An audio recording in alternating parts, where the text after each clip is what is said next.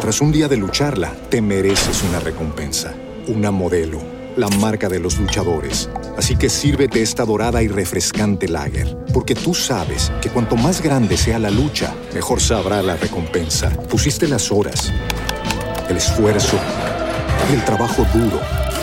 Tú eres un luchador y esta cerveza es para ti. Modelo, la marca de los luchadores. Todo con medida, importada por Crown Imports, Chicago, Illinois. Hello, it is Ryan, and I was on a flight the other day playing one of my favorite social spin slot games on chumbacasino.com. I looked over the person sitting next to me, and you know what they were doing? They were also playing Chumba Casino. Coincidence? I think not. Everybody's loving having fun with it. Chumba Casino is home to hundreds of casino style games that you can play for free anytime, anywhere, even at 30,000 feet. So sign up now at chumbacasino.com to claim your free welcome bonus. That's chumbacasino.com and live the Chumba life. No purchase necessary. VGW Group. Void were prohibited by law. See terms and conditions. 18 plus.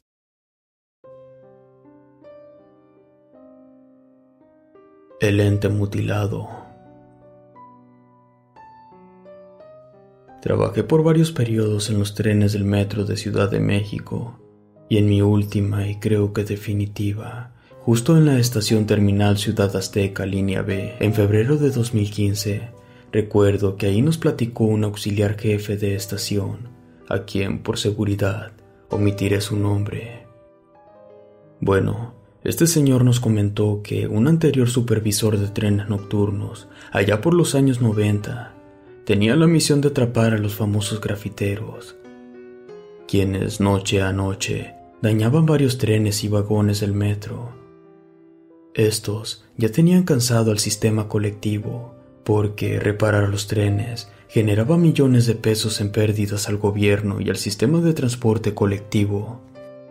El famoso supervisor de vigilancia del metro, cada noche junto con unos 20 policías, se escondían estratégicamente y tenían la misión de capturarlos, pero era casi imposible, ya que estos eran muy ágiles como para dejarse ver y agarrar, pero en cierta noche, en el depósito de trenes, también conocida como el área del tapón, ahí en lo más oscuro donde estaban los trenes justo en el punto del árbol, un área muy mencionada y temida hasta por policías y personal del metro por diversas manifestaciones y apariciones espectrales, de las cuales casi nadie quiere hablar. Hace ya varios años en ese lugar que también nadie quería tener a cargo, porque, increíblemente, ahí había una acumulación increíble de energías. Pasaban eventos poco creíbles, pero paranormales, y más con las muertes que se sumaron en años recientes, y me refiero a que por fin se lograba terminar con el asedio de los vándalos, pero de una manera trágica. Una fría y oscura noche en el área del árbol, en lo lejano del depósito de la línea B, estación Ciudad Azteca. Llegó un par de grafiteros y silenciosamente, como casi siempre, se colocaron sogas para tratar de pintar o rayar los trenes. Pero no corrieron con mucha suerte, ya que cuentan que los peritos forenses dictaminaron que sus cuerdas o sogas no soportaron su peso y se rompieron. Estos murieron instantáneamente al caer de una altura de 25 metros, y creo que esa noche algo más atrapó sus almas, ya que hubieron más avistamientos fantasmales, así como apariciones irreales, y en especial de una extraña cosa que se arrastraba por debajo de los trenes y se trepaba a las paredes. En ocasiones, yo personalmente al estar escondido esperando a que dañaran los trenes para atraparlos, Escuchaba que llegaba el enemigo, pues éste pisaba fuertemente la grava de piedra que está en las vías, pero al asomarme nunca había nadie. Después se escuchaba cómo increíblemente algo corría sobre la misma y se escondía debajo de las ruedas del metro. Ahí, al agacharnos a buscar, emanaba un putrefacto olor a podrido, y en otras ocasiones escuchábamos un grito aterrador como el último grito de las personas que se suicidan en las vías. Y por cierto, me tocó ser testigo de cinco arrollados. Muchos de los cientos de arrollados, mutilados, muertos, electrocutados, eran almas en pena que espantaban a muchos oficiales como a mí, y entrábamos en pánico porque ya no queríamos supervisar ese punto.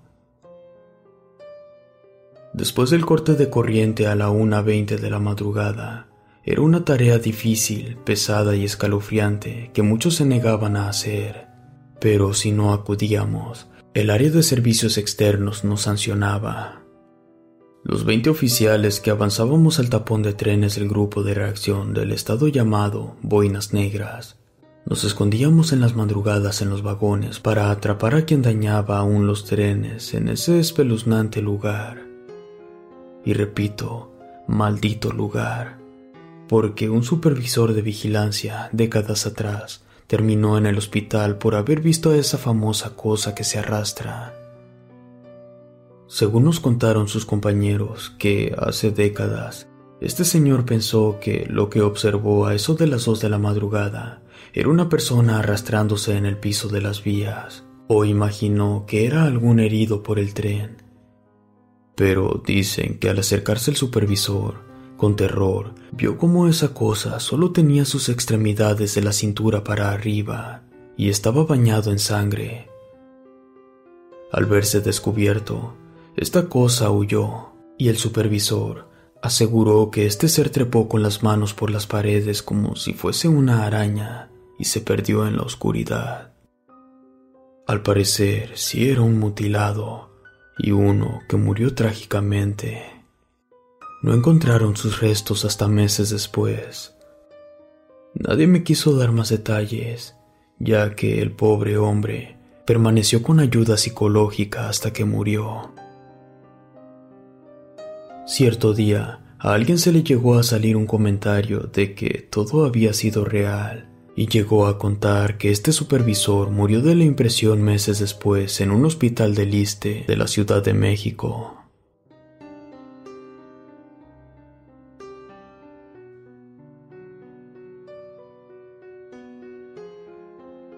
Rosario, la niña caníbal del metro de Ciudad de México.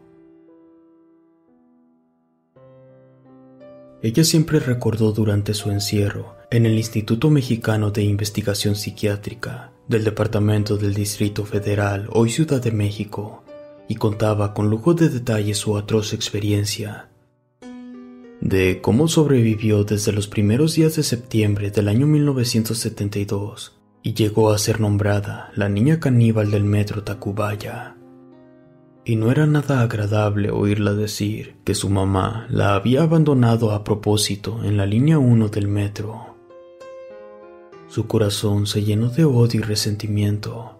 Esto provocó un daño grave e irreversible que más adelante le cobraría factura.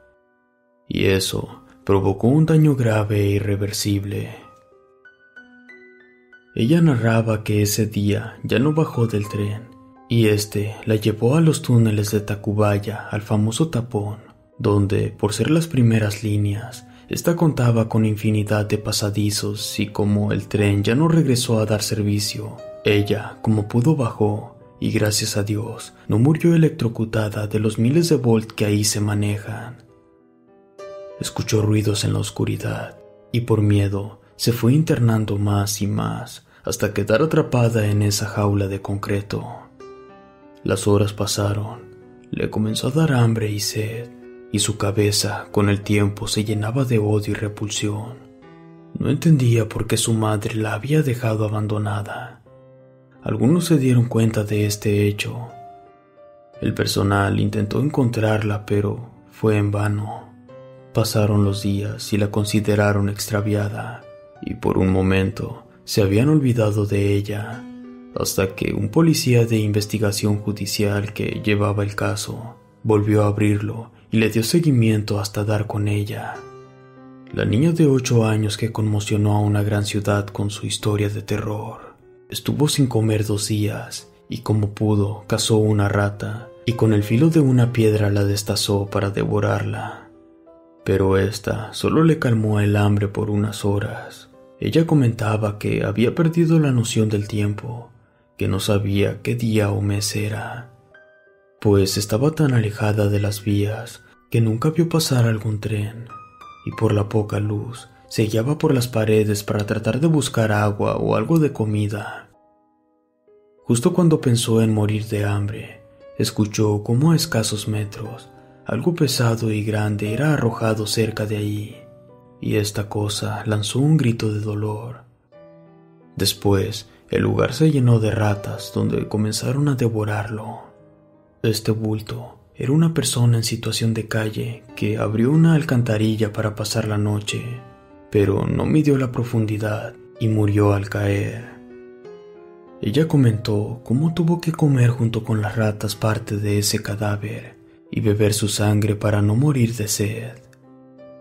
La carne era amarga y dura, pero la salvó de la muerte, y así pasaron los días. Los indigentes del lugar contaron a la policía de cómo cierta noche vieron a una niña de aproximadamente 10 años esconderse en los túneles del metro. En sus primeros 15 días dentro de los túneles del metro, donde con facilidad se adaptó y por gusto propio no quiso salir de ahí. Ella había encontrado la forma de sobrevivir. Y ahora, por su secuela o daño mental, convivía con las ratas, les agarró afecto y cariño. Incluso hay datos de una persona que estaba dormida en el piso en la calle.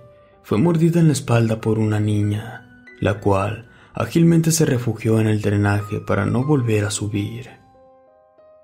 Este dato lo tomó el policía que tenía el caso a cargo y empezó a armar conclusiones. Después solicitó al Departamento del Distrito Federal un recorrido por los túneles de esa área.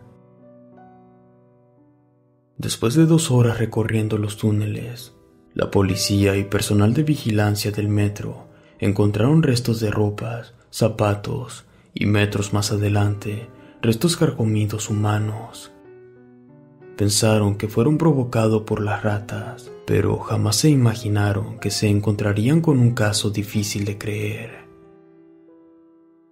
Al llegar casi al final del túnel de Tacubaya y al alumbrar con las lámparas, vieron a una niña de aspecto indígena de pelo largo y mugroso. Esta devoraba parte de un pie humano. Al sentirse acechada, huyó por los túneles pero fue en vano ya que el personal del metro logró capturarla.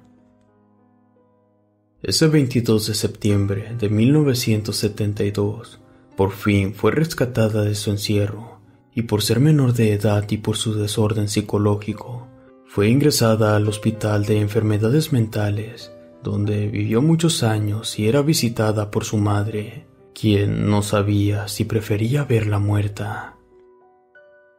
La madre, años más tarde, murió en 1997. Nada pudo hacer por su hija. Rosario pasó parte de su vida en ese centro psiquiátrico, donde se le relacionó con la muerte de una enfermera en extrañas circunstancias, pero nadie se lo comprobó. Ahí, hasta los mismos doctores le tenían miedo. Para su desgracia, ella murió en el año 2010 de 45 años y jamás logró recuperar la cordura ni su corazón. Fue un funeral triste y solo, donde nadie le lloró y su caso controvertido quedó en el olvido. Ahí dejó de existir el terror en las alcantarillas. Rosarito Sánchez, la niña que tuvo la infancia más cruda y cruel de esos tiempos, y este caso quedó guardado en la historia de la Ciudad de México.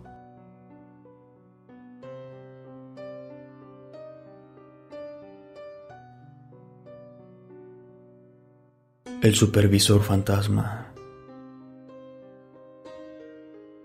De todo escucharás en el metro de la Ciudad de México, pero poco creerás, y en verdad, yo aún no salgo de mi asombro pues creía que los ruidos, sombras, música prehispánica y hasta el escuchar cómo caminaban en las viejas vías a altas horas de la madrugada eran ruidos atrapados por el tiempo, pero con horror y asombro comprobamos que no.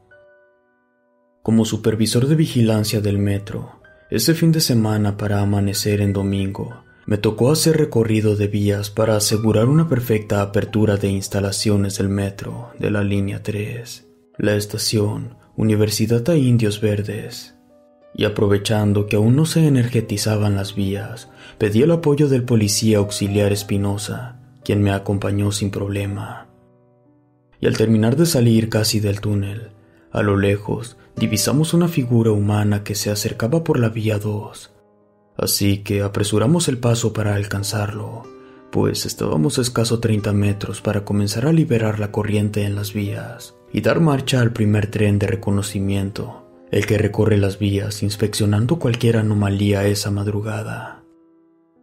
Así que le hicimos la indicación para que saliera de las vías.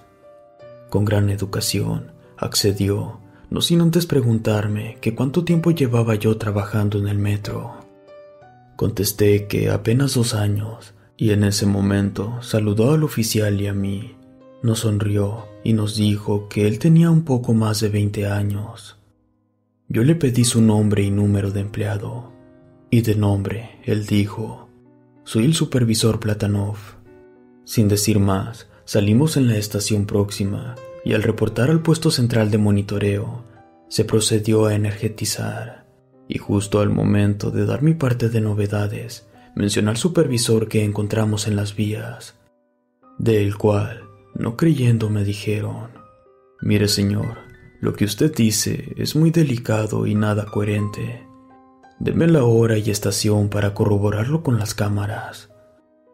Y al revisar el video que yo mismo miré, efectivamente, aparecemos el oficial Espinosa y yo despidiéndonos en el aire de alguien que no aparecía en las cámaras.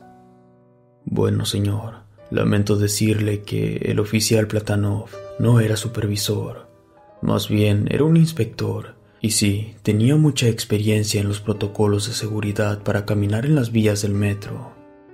Casi nunca solicitó acompañante, y en los tiempos que fue arrollado, corría otra versión de las cosas que se decía que en esa trágica noche él iba caminando en sentido contrario de la circulación de los trenes y que fue una conductora que iba hacia Indios Verdes y ésta lo golpeó con su tren. Él fue a caer a la vía contraria que va a la ciudad universitaria y fue entonces que el compañero que venía manejando el tren en sentido contrario lo arrolló por completo destrozándolo, pues no lo miró porque estaba muy oscuro y él estaba tirado en las vías. No se sabe si ya muerto o solo desmayado. Eso se decía porque la compañera llegó a Indios Verdes llorando de manera histérica, y cuando le preguntaron qué le pasaba, ella solo decía que nada, que solo se quería ir. Después, el tren del otro compañero empezó a presentar cortos circuitos frecuentes, y al llegar a la estación Universidad, lo sacaron de circulación para revisarlo. Ahí encontraron una pierna humana en la parte inferior del tren. Le preguntaron al conductor que en dónde había arrollado a alguien. Él dijo que no había arrollado a nadie, pero los cortos circuitos comenzaron a salir de la estación La Raza. Ahí fue que mandaron a otros inspectores a buscar y encontraron restos humanos y entre otras cosas partes del uniforme, luego la credencial y así se dieron cuenta que era nuestro querido Platanov. Es triste recordar todo esto. Después de tantos años de fallecido, aún realiza su trabajo que había dejado inconcluso.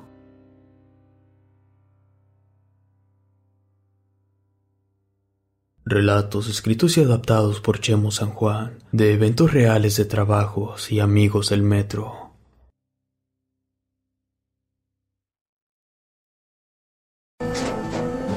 Tras un día de lucharla, te mereces una recompensa, una modelo, la marca de los luchadores. Así que sírvete esta dorada y refrescante lager, porque tú sabes que cuanto más grande sea la lucha, mejor sabrá la recompensa. Pusiste las horas, el esfuerzo, el trabajo duro.